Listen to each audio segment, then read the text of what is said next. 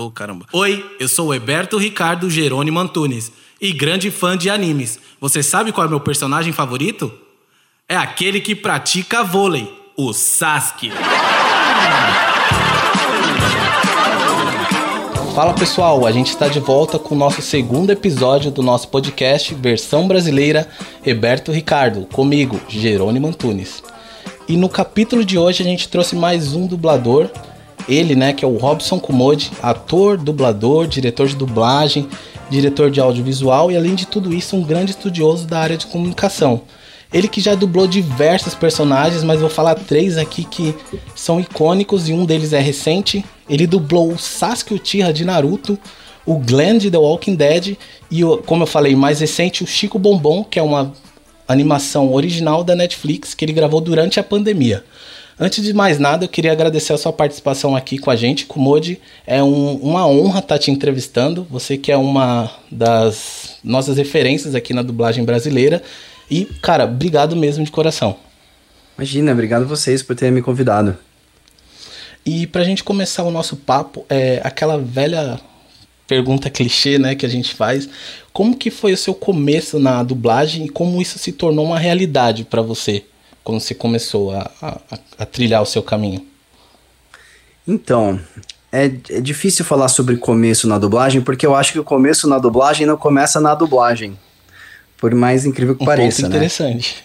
Então, assim, eu, eu já fazia teatro desde pequeno. Eu comecei a fazer teatro em 97.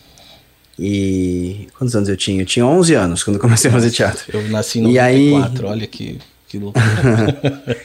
e aí eu comecei a fazer teatro em 97. É, comecei a fazer teatro amador. É, e aí, em 2001, mais ou menos, eu quis me profissionalizar. E eu comecei a fazer uma escola de teatro. Eu não morava em São Paulo, eu morava em Campinas na época. Então Nossa, eu comecei a fazer uma. uma Imagina, né? O polo, tipo, São Paulo. Você fez em Campinas mesmo ou você veio para São Paulo para fazer? Então, eu fiz escola de teatro em Campinas. Ah, tá. é, lá tem uma escola de teatro, é a única escola de teatro regulamentada que tem, que chama Conservatório Carlos Gomes, né? E aí eu fiz, que é um curso técnico de teatro.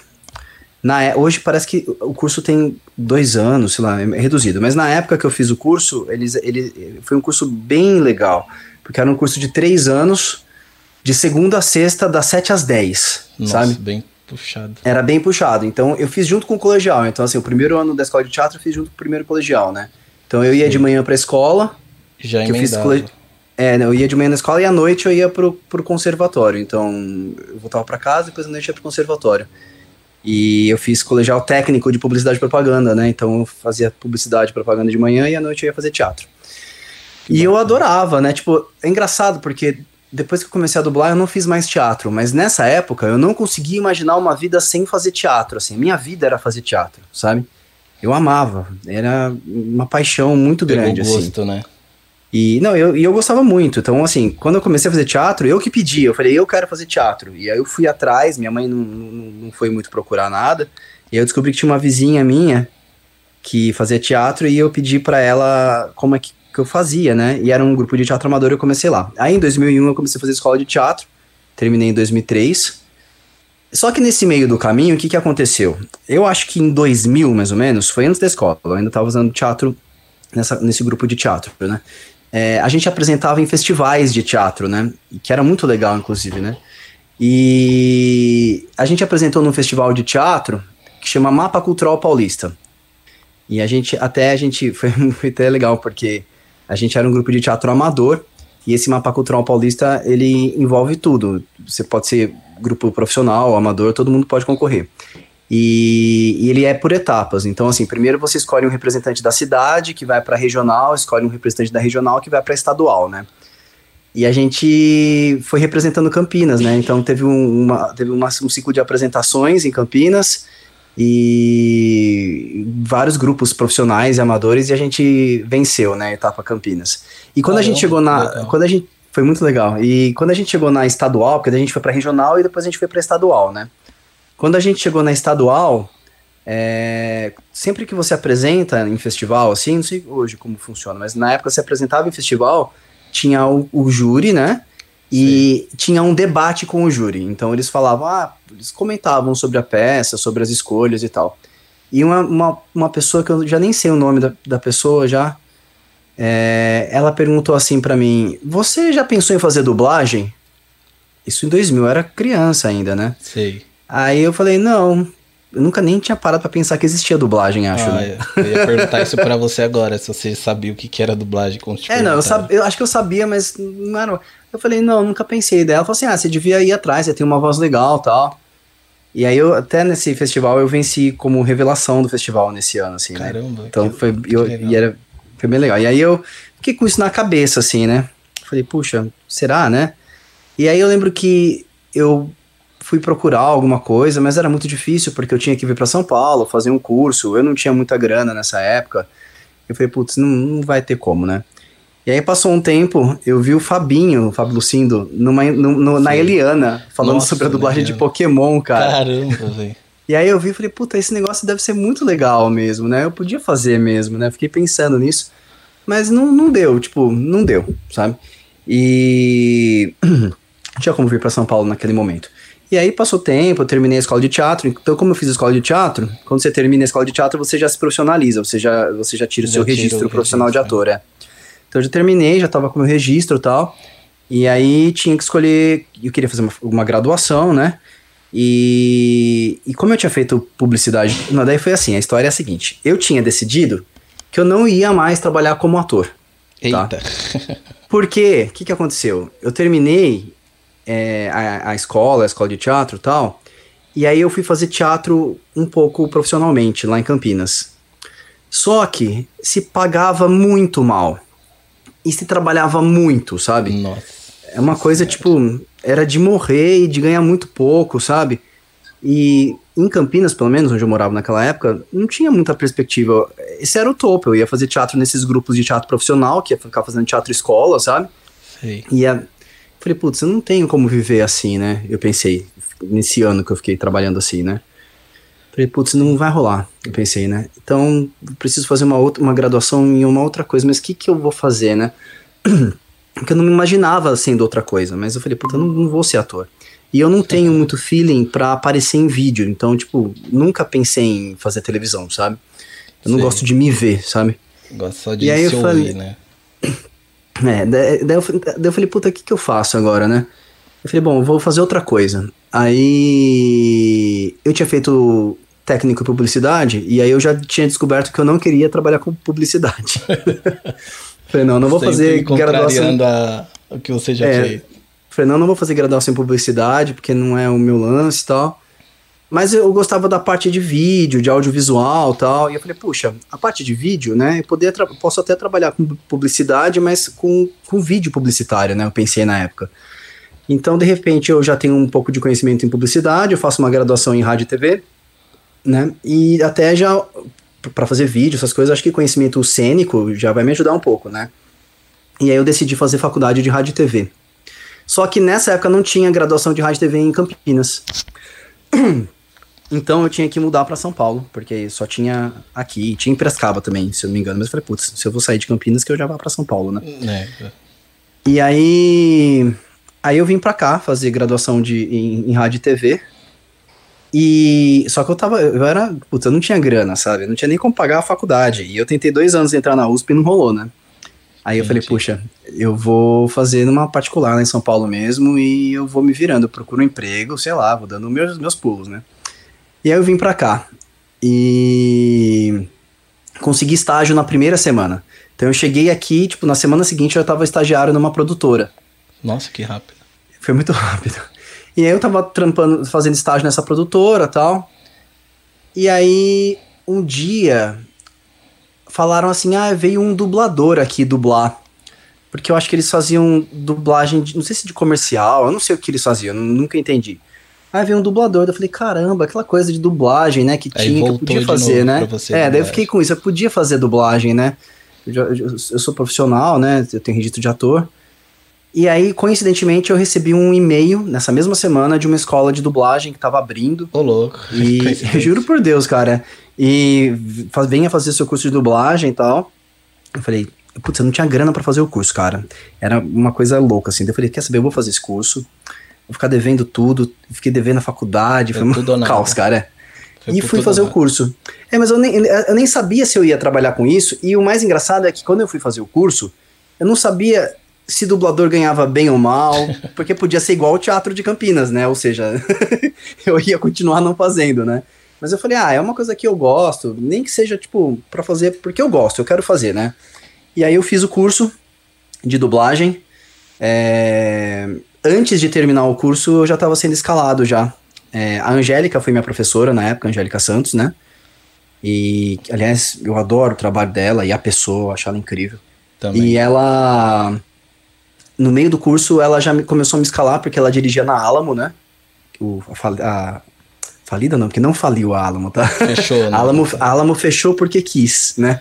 Mas a afinada Alamo, vamos- é, então ela começou a me escalar na Alamo e eu comecei a dublar lá e e aí as coisas foram rolando e foi muito rápido, na verdade, viu? Porque eu comecei a dublar em agosto de 2005, tá?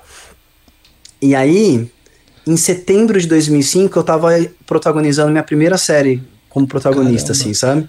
E, com um mês, assim. Eu tinha tido três escalas de dublagem. Acho que duas escalas, não lembro agora exatamente. E aí logo já veio essa, essa série, que foi o Marcelo Campos que me escalou. Que, Marcelo. putz, incrível o Marcelo Campos também. E, puxa, puxa, tipo, não sei nem. Até hoje eu não sei como agradecer a ele por isso, assim, né? É, ele me escalou e eu não tinha. Eu lembro que ele me chamou. Olha que coisa engraçada. Eu tô falando demais, né? tá, é- é bom Mas- que, aproveitando que é uma curiosidade que você vai contar agora pra gente, né? É, Uhum. aproveitando sobre isso, a gente tem um quadro no nosso IGTV do Instagram, aproveitando, vou deixar o arroba aqui, é o arroba novas do Heberto, que a gente convida um dublador pra contar um caso ou uma história meio curiosa que aconteceu em bastidores, e, tipo, de estúdios. Então, Então, e aí eu ia, eu comecei a, tipo, eu comecei a dublar, é, aí eu tava indo dublando na Alamo um pouquinho, né, e aí eu, eu ia num estúdio que chama Marshmallow, né, que ficava mais ou menos perto de onde eu morava. Então eu falei, putz, eu vou lá na Marshmallow e vou ficar lá, né. Então, putz, eu entrava lá na Marshmallow, ficava no sofá, assim, num cantinho sentado, sem falar muito, para as pessoas me, me verem, sei lá, sabe. tipo, E aí me o Marcelo- nota, né? Me nota que eu tô É, mas eu fiquei lá, eu levava um livro, ficava lendo, assim. E aí o Marcelo entrava no estúdio e saía, que ele tava dublando um filme, né? Aí uma hora ele saiu e falou: O que você tá fazendo aí sentado pelo segundo dia? Porque ele já, já tinha ido dois dias seguidos, né? você lá um dia. Aí eu falei: Ah, eu tô esperando, tô querendo começar a dublar, não sei, né? Aí ele falou: Ah, você tem uma voz legal, ele falou, né? Você já foi na Dubla Vídeo? Ele falou, né? Eu falei: Não, depois espera um pouquinho. Daí ele ligou pro Mauri da Dubla Vídeo, que é o coordenador artístico de lá, né? Ô, Mauri, tem um menino aqui, ele pode fazer registro aí, pode ser no meio da minha escala tal. Ah, o Mauri falou, pode e tal. Aí o Marcelo falou, ó, tô indo pra dublar vídeo daqui, você quer ir comigo? Falei, ah, beleza. Aí ele me levou pra dublar vídeo. É, fiz o registro de voz no meio da escala dele voltei pra casa. Tudo bem, né? E aí. E até fiz o registro, acho que até fui bem no registro, assim, né? E aí passou uma semana, assim, o, o Marcelo me ligou. Oi, tudo bem, Robson? Falei, tudo. Então, eu. Você tá de bobeira aí? Falei, ah, tô. Então vem aqui no- na DPN, no estúdio, tá? A DPN, a- hoje tem um estúdio que chama TV Group. O começo da TV Group foi dentro da DPN, Nossa. porque eles não tinham estúdio próprio, eles alugavam dois estúdios na DPN. E quem coordenava era o Marcelo Campos, né?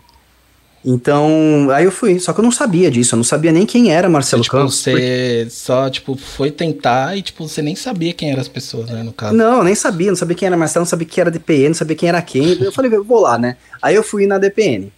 Aí eu cheguei, ele falou, entra aí. Aí eu entrei no estúdio. Aí ele falou assim: pega aí a série Os Mistérios do Oráculo. Aí eu pensei que eu ia fazer um registro, né? Aham. Aí eu peguei, ele falou, anel 1, vamos lá, você é o protagonista, vamos Ô, começar. louco, Como assim? tipo, e, e você E aí eu falou- falei, é, é, eu falei assim pra ele, Marcelo, eu não vou conseguir fazer. Eu falei pra ele. Aí ele falou assim, vai, você fez o registro lá, eu vi, ficou bom. Eu falei, não, mas eu, eu não vou conseguir fazer 20 anéis por hora. Aí ele falou assim pra mim, mas quem liga? Eu perguntei se você faria 20 anéis por hora. Ele falou, você vai fazer quanto que der pra você fazer e eu vou te ensinar. Ele falou. Pô, Cara, aprendeu na me- marra, então. Ele me ensinou, ele me ensinou. Depois a, a Melissa dividiu, a Melissa Garcia dividiu a direção dessa série, me ensinou muito também. O Wagner também dirigiu um pouco. Que, que privilégio. E, e aí eu fiz essa série. é, e assim que eu terminei a série, o Marcelo falou: Você tá pronto.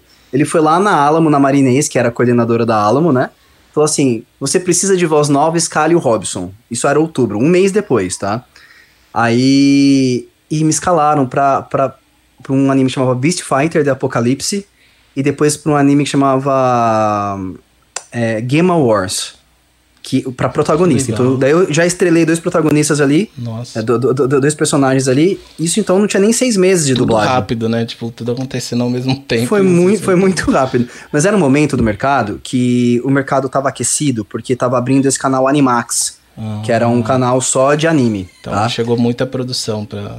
Exato. E todos os protagonistas de anime tinham mais ou menos, ou a maioria, tinha mais ou menos a, a minha faixa de voz daquela época, né?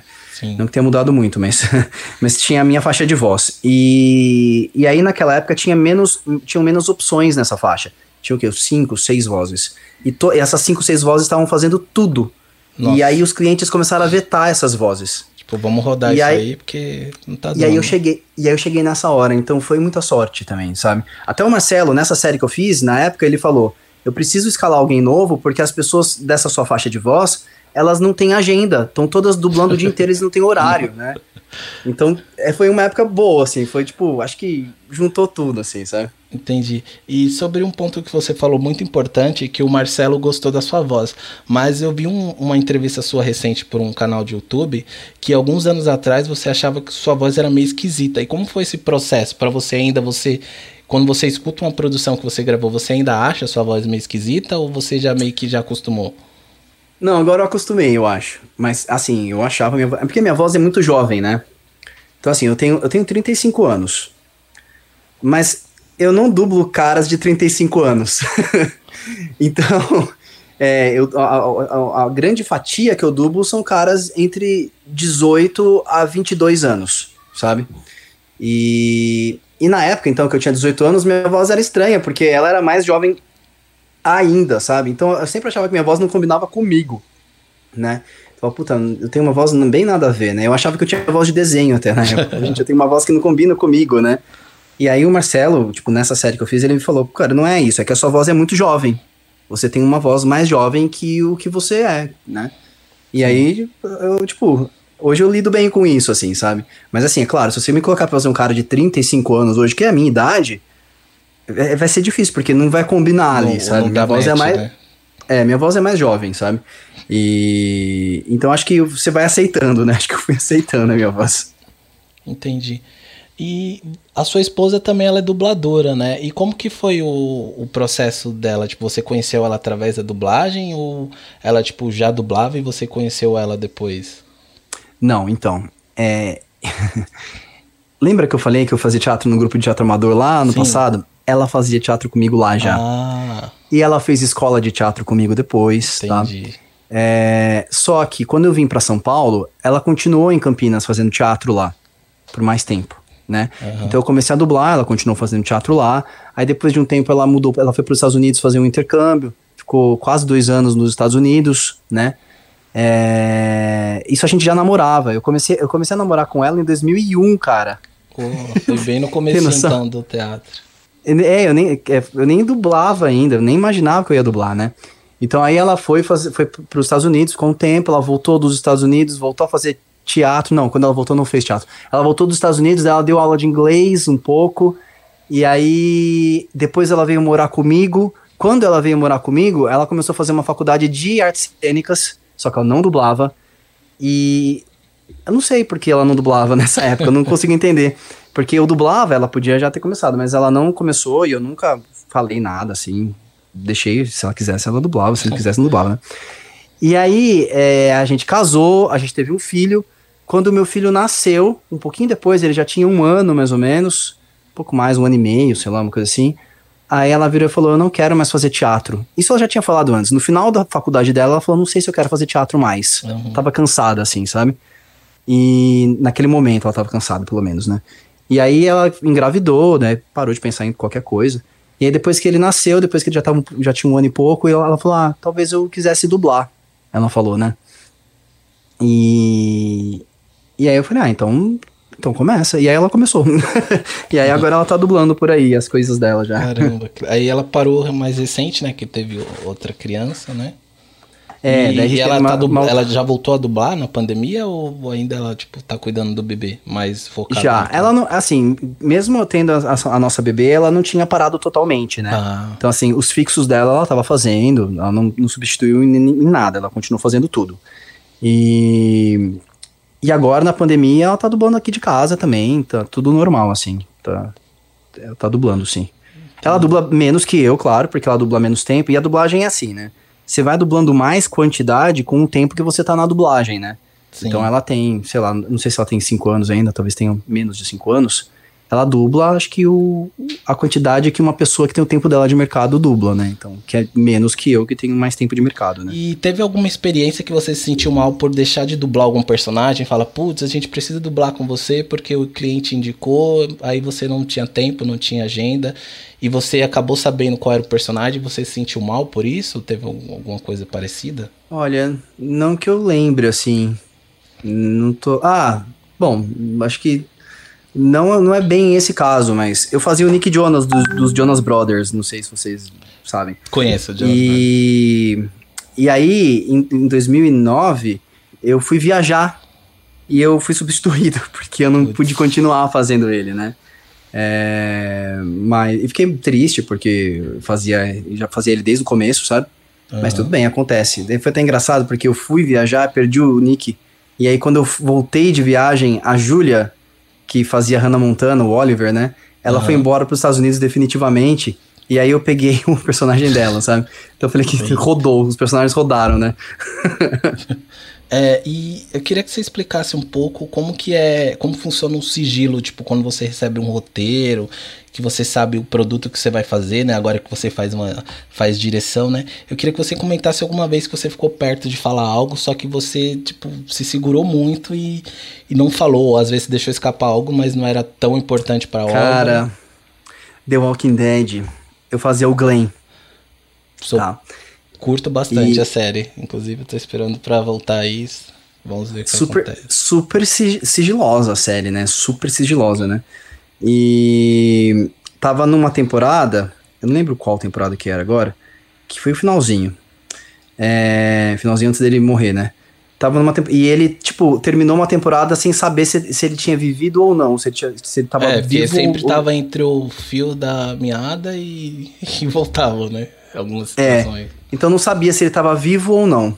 É, Eu não lembro se foi aquela história da caçamba. Não lembro que história que foi. É, é, que ele caiu, mas a gente não sabia. Ele morreu ou ele tá debaixo da caçamba, mas a caçamba é muito pequena e tem muito zumbi em volta. É, eu acho que é essa história aí. Ou, não sei se é essa história, ou se foi quando ele morreu definitivamente. Algum dos momentos. E. Acho que foi quando ele morreu, lembrei. Ele tinha morrido já, tá? Então, assim, tinha terminado a temporada anterior. Eu acho que o cara lá tinha dado a, a- o negócio na cabeça dele. Eu tinha terminado num black, não sabia o que tinha acontecido. E aí a dublagem já tinha retomado. E eu já tinha gravado o episódio que ele morria Sim. tá? E aí eu fui viajar, o que foi uma coincidência, inclusive, porque eu tinha marcado Nossa. essa viagem, e era uma viagem que eu fiquei 40 dias fora. E aí o The Walking Dead, já tava marcado e tal, né? E aí me ligaram, o The Walking Dead tá voltando. Eu falei, puxa, infelizmente eu vou viajar, podem me substituir. Eu tinha falado isso já, né? E. Só que daí, tipo, falaram, ah, não, pode vir, é, grava o primeiro episódio que já tá aqui, daí qualquer coisa te substitui no segundo. E aí eu fui gravar o primeiro e ele morreu nesse primeiro. então não precisou substituir, aí eu fui viajar. Viajei e tal. Eu tava na viagem, tem um amigo meu daquela Energia 97, sabe, da rádio. Sei. Me ligou da rádio, cara.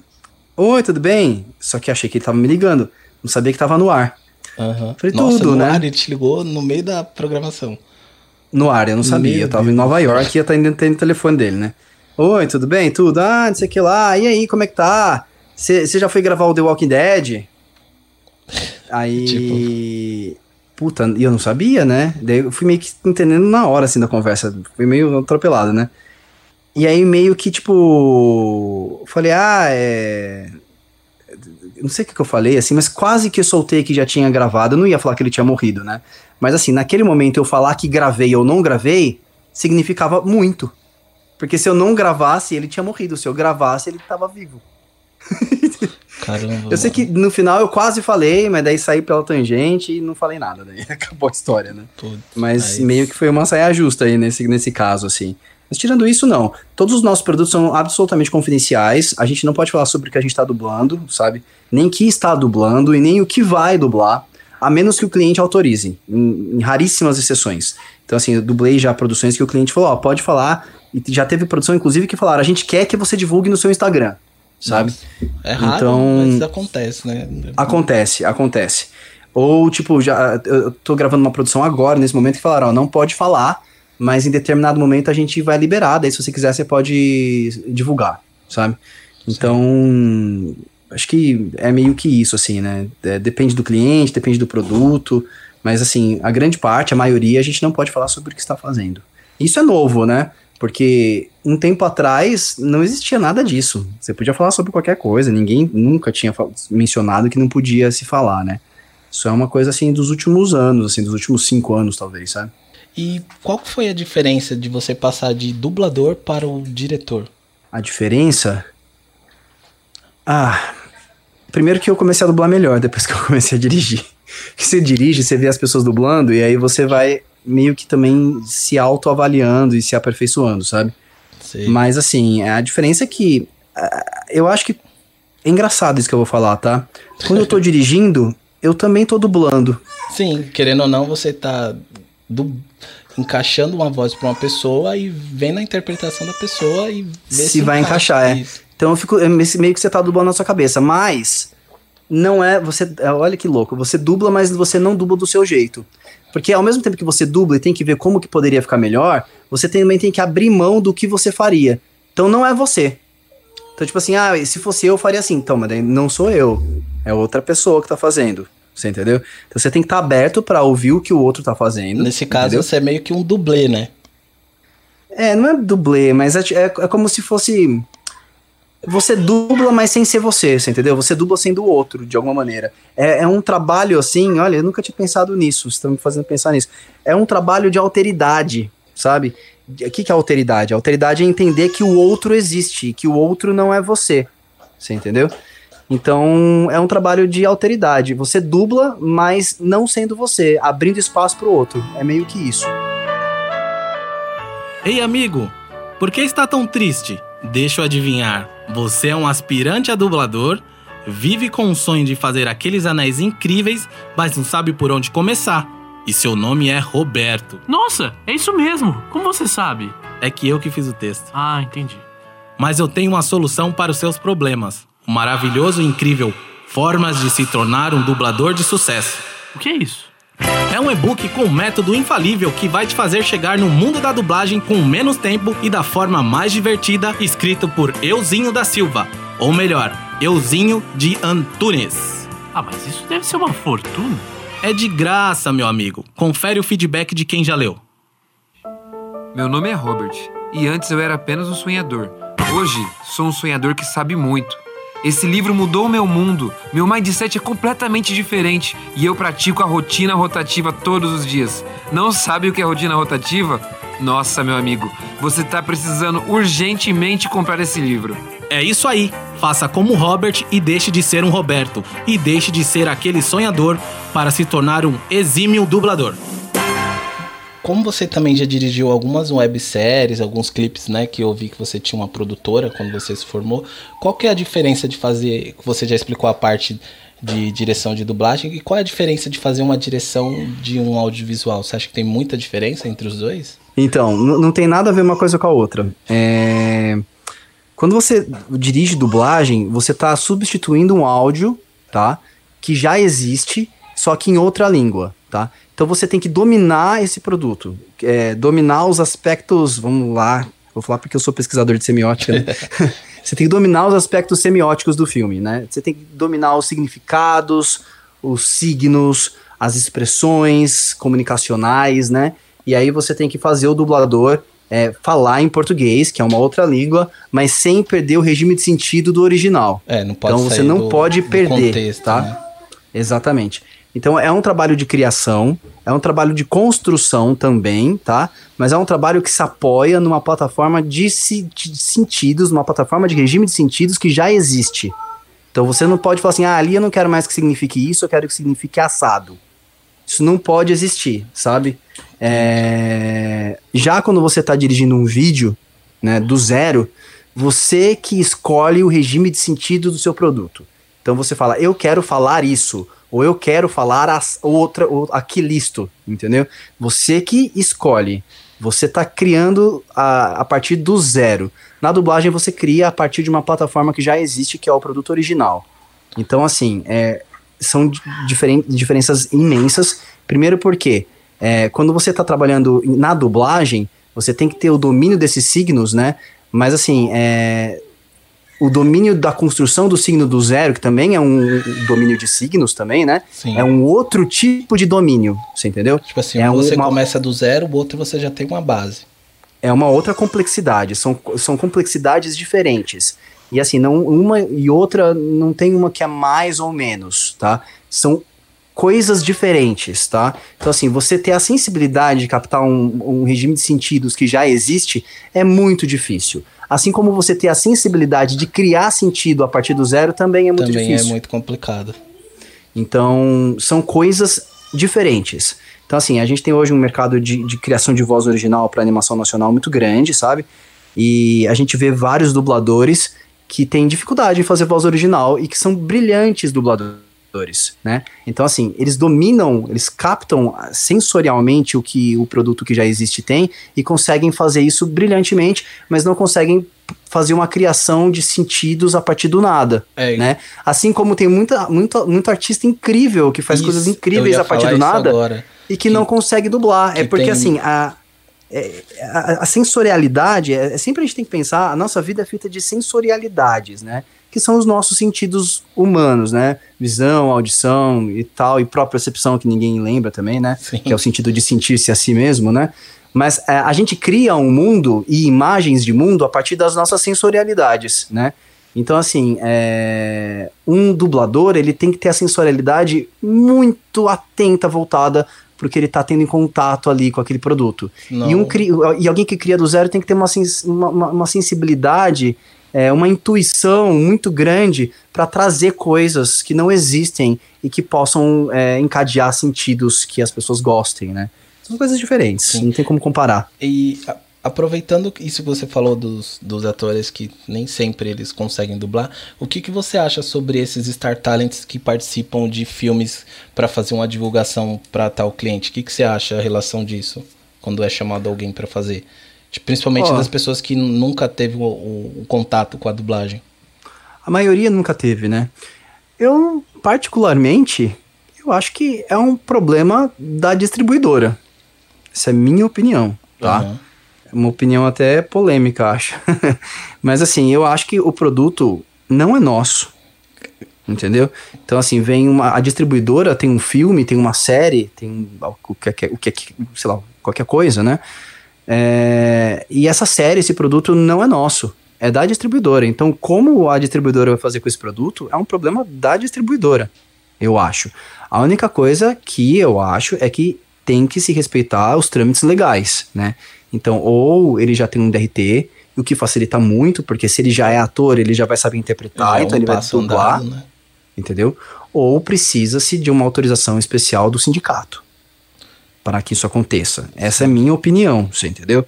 É, assim como acontece nas novelas, em qualquer coisa. O Neymar não é ator, mas vira e mexe você vê ele num filme, numa série, numa É, ele novela. participou do La Casa de Papel, né, recentemente. Exato. E aí ele teve uma autorização especial, sei lá, do sindicato, ou sei lá do que, naquele lugar, e pôde participar, você entendeu? O cliente que criou isso quis que ele tivesse lá. Então, assim, Sim. eu não vejo problemas, você entendeu? É, desde que seja, sejam respeitados os trâmites legais. É óbvio que se você coloca um ator pra dublar, ele vai dublar melhor do que uma pessoa que é um não ator. Sim. Entendeu? é. É, a participação do Neymar enquanto ator nessas coisas que ele faz não é boa. Ele é o Neymar lá fazendo. Mas é isso que eles querem. Eles querem o Neymar lá fazendo, entendeu? Assim como na dublagem, quando eles colocam alguém pra dublar um personagem, eles não querem que tipo fique igual um dublador. Eles querem que a voz pareça desse alguém, que as pessoas ouçam e falam, olha, é esse alguém. E tá tudo Quer bem. então, remeter eu a acho que é isso. marca em cima de uma pessoa famosa, né, no caso. É, então essa é a minha opinião, assim, né? É, e a gente tem poucos conteúdos teóricos sobre dublagem, né? E pessoalmente, você já tem algo relacionado à sua, à sua parte teórica, né, de semiótica sobre isso? É, ou você acha que é um caminho ainda meio que longo para ser percorrido, para ser criado? Eu, eu, escrevi recentemente um artigo que foi publicado na revista Novos Olhares, da USP. Não sei se você chegou a ver ele. E... Não, mas se você quiser me mandar o link depois, eu, eu dou uma olhadinha. Eu te mando, sim. E sobre processos de criação e dublagem. Foi publicado agora, nesses últimos meses.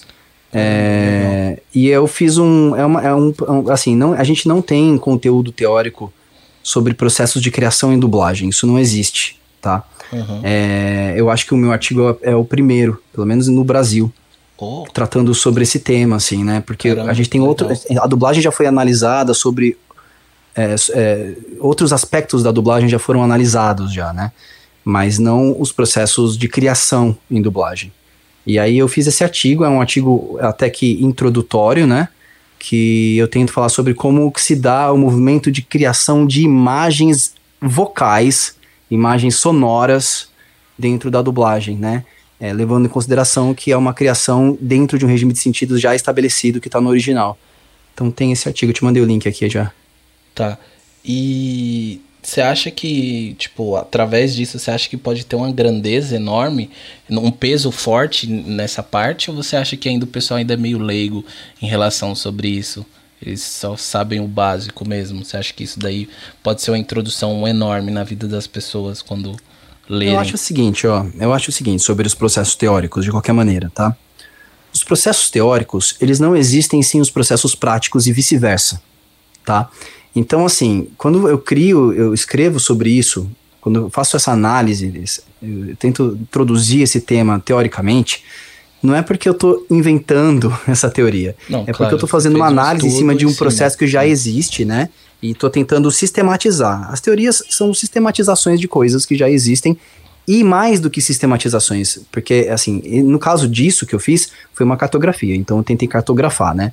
Mas elas podem ser cartografias, elas podem ser reflexões, então pode ser uma análise reflexiva sobre isso, né? A partir de qual, qualquer viés. Então, nesse caso, eu estava falando sobre o processo de criação. A gente pode falar sobre dublagem a partir da sociologia, a partir da antropologia e qualquer coisa, né? Mas como minha pesquisa é em processo de criação, então eu falo sobre processo de criação. É, e, é, e daí, assim, qual que é a importância da teoria? Ela volta para a prática quando as pessoas que fazem já, e que provavelmente fazem assim ou não fazem assim, elas leem isso, e isso cria, dá luz ao que eles fazem. Puxa, eu faço assim mesmo, eles pensam. E daí eles passam a refletir sobre os seus processos de criação. E a partir daí eles podem discordar da teoria e falar, não, não é assim, e começam a ter uma prática diferente, porque altera a prática, entendeu? Ou eles podem desenvolver a partir dessa teoria. Ah, é assim, mas também não é assim. E aí eles vão desenvolvendo a partir da teoria. Então a teoria, ela existe sempre em diálogo, na minha opinião, né, com os processos práticos de alguma maneira. Então ela olha para o processo prático e ela dá luz ao processo prático. E o processo prático é, ela, ele alimenta as teorias e ele também pode se alimentar das teorias. É um ciclo, né? É uma roda que vai girando, né? É, e... Então acho que assim, em nenhum caso a gente pode desprezar nenhum dos lados. Eu acho que o que eu escrevi é, para alguém que está começando a dublar ou para alguém que dubla já, ó, para alguém que está começando é uma coisa, é um mundo de descobertas o que eu escrevi. Para quem já dubla pode ser uma sistematização do que já fazia e não uma coisa muito nova, nova para quem já dubla, porque eu acho, eu vivo isso que eu escrevi todos os dias. Então, assim, alguém que já duble, lê e fala, é, é isso mesmo. Eu passo por né? isso, né? então, é, e não significa nada para ele. Ou possa, de repente ele pode falar assim. Ou gera uma Olha, dúvida é, também, né? É isso mesmo. Então, exatamente, a dúvida. A gente sempre tem que chegar na dúvida, porque é, tudo, tudo, to, todos os nossos processos culturais, eles começam na dúvida. Porque se não tem dúvida, não tem progresso. Exatamente. Né? Então, assim, a gente não escreve teoria, é engraçado porque teoria significa vindo de Deus, Theo. Theo é Deus, né? Então, teoria significa algo que é inquestionável, a palavra em si. Mas a teoria não deve ser inquestionável. A teoria, ela é questionável, sim, você entendeu? Ela existe, inclusive, para que seja questionada. Ela existe para sanar uma dúvida e criar uma próxima. Sim. Né? Então, é, eu acho que é isso, assim. É, todos os, todas as teorias, os processos teóricos, eles são infindáveis, porque eles não terminam. Porque se um processo teórico ele não termina em dúvida, ele não é um processo bom. E você tem algo em mente, tipo, futuro, tipo, pretende continuar na dublagem? Claro, eu acho que é o seu principal trabalho hoje em dia, mas você pretende, sei lá, publicar um livro sobre é, algo relacionados à dublagem junto com a semiótica, algo do tipo assim? Olha, por hora não. Não- do futuro não se sabe, É, né? Mas assim, eu tô, eu, tô, eu tô terminando meu doutorado agora, no meio do ano que vem. E eu tô também ter- fazendo uma especialização em psicologia junguiana ao mesmo tempo, né? Caramba, trabalhando e fazendo é tudo. Muito versátil. Então, nesse momento, eu, não, eu escrevi esse artigo de dublagem agora, recentemente. Então, nesse momento, eu não vou voltar ao meu pensamento para dublagem. Pelo menos não tão cedo. Vou terminar meu doutorado. Eu acho que depois do meu doutorado, eu preciso de um tempo, porque consome muito a nossa mente. então, não sei. Eu, eu cheguei a pensar em fazer um pós-doc em, em processo de criação de voz, né? Talvez especificamente de dublagem, não sei ainda. Mas isso fica pro futuro, assim. Eu já tive meio que um convite, assim, para fazer um pós-doc em dublagem. Mas não, não sei se vai ser tão cedo. Eu preciso primeiro alojar o meu pensamento, aquietar. É, é, o futuro, coisas. querendo ou não, já é incerto. E com essa pandemia agora, tá meio incerto ainda, né? É, Mais preciso incerto. de, um, preciso de um tempo pra cabeça, de- logo depois do doutorado. Então, não sei se depois eu vou fazer um pós-doc pensando nisso. Tô pensando ainda. Sei. É, agora a gente vai fazer um bate-bola pra gente poder encerrar nossa, na nossa entrevista. É, qual o personagem que você mais gostou de dublar? Tem algum específico? Ah, é, é muito difícil, mas eu vou falar que é o Sasuke, só porque é um muito xodó. É, um que você menos gostou. Não por ser, tipo. Eu sei que todos que você dublou você deve ter gostado. Mas tem algum que, tipo, ah, esse na minha lista é o último, assim. Ai, não tem. Acho que, que eu não tenha gostado assim. Não. Tem personagens que são mais sofridos de se fazer, mas não que eu não tenha gostado. Eu dublei um personagem da Netflix, chama Pink Malink, e que eu adoro esse personagem. Mas eu morria toda vez que eu ia dublar esse personagem, sabe? Que ele é muito difícil, você. ele é um dos mais difíceis que eu dublei na vida, assim. Mas eu amo o personagem, então é, Por acho que é o mais difícil. Por nível de É. dificuldade, esse é o menos que você gosta. É, é, é muito E difícil esse. você costuma assistir os produtos que você dubla? Alguns, não todos, porque não dá tempo, né? Entendi. E tem algum gênero que você já chegou um dia no estúdio e fala, putz, isso daqui eu não dublo. Não. Topa tudo. É, eu queria agradecer muito pela sua presença aqui, né? Contando um pouco sobre as suas curiosidades, né? Pra gente. E, cara, vou deixar um espaço aberto aí pra você divulgar suas redes sociais. Se você quiser deixar alguma informação importante pro pessoal que quer seguir a carreira, quer deixar informações sobre o seu mestrado, né? Que você tá fazendo, fique à vontade pra falar pro pessoal.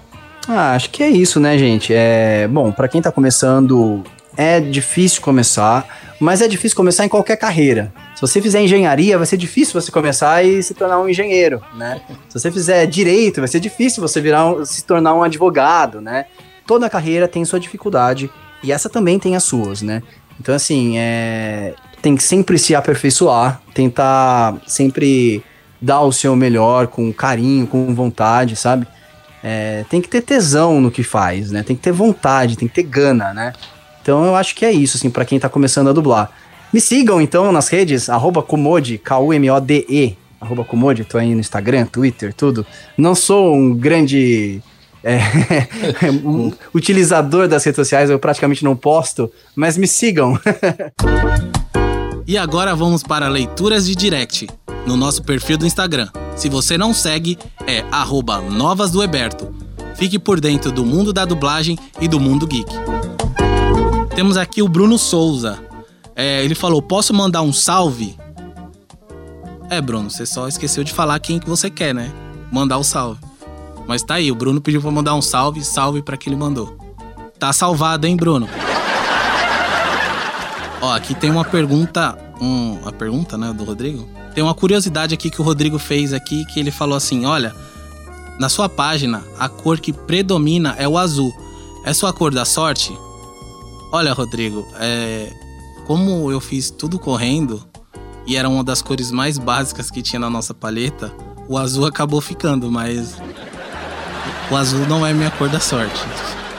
Foi mais por É, não sei nem se tem cor pra sorte. Acho que a sorte escolhe a gente, não a gente escolhe a cor. Gabriel Dias. Eu amei o post entre nós.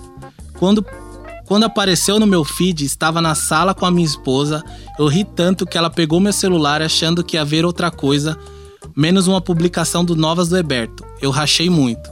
Então, a intenção é isso, a gente pegar o povo de- despercebido, né? Eu imagino que sua mulher já tava com um chinelão pra atacar na sua cabeça. E quando ela viu, era uma postagem muito engraçada. Então, é a nossa.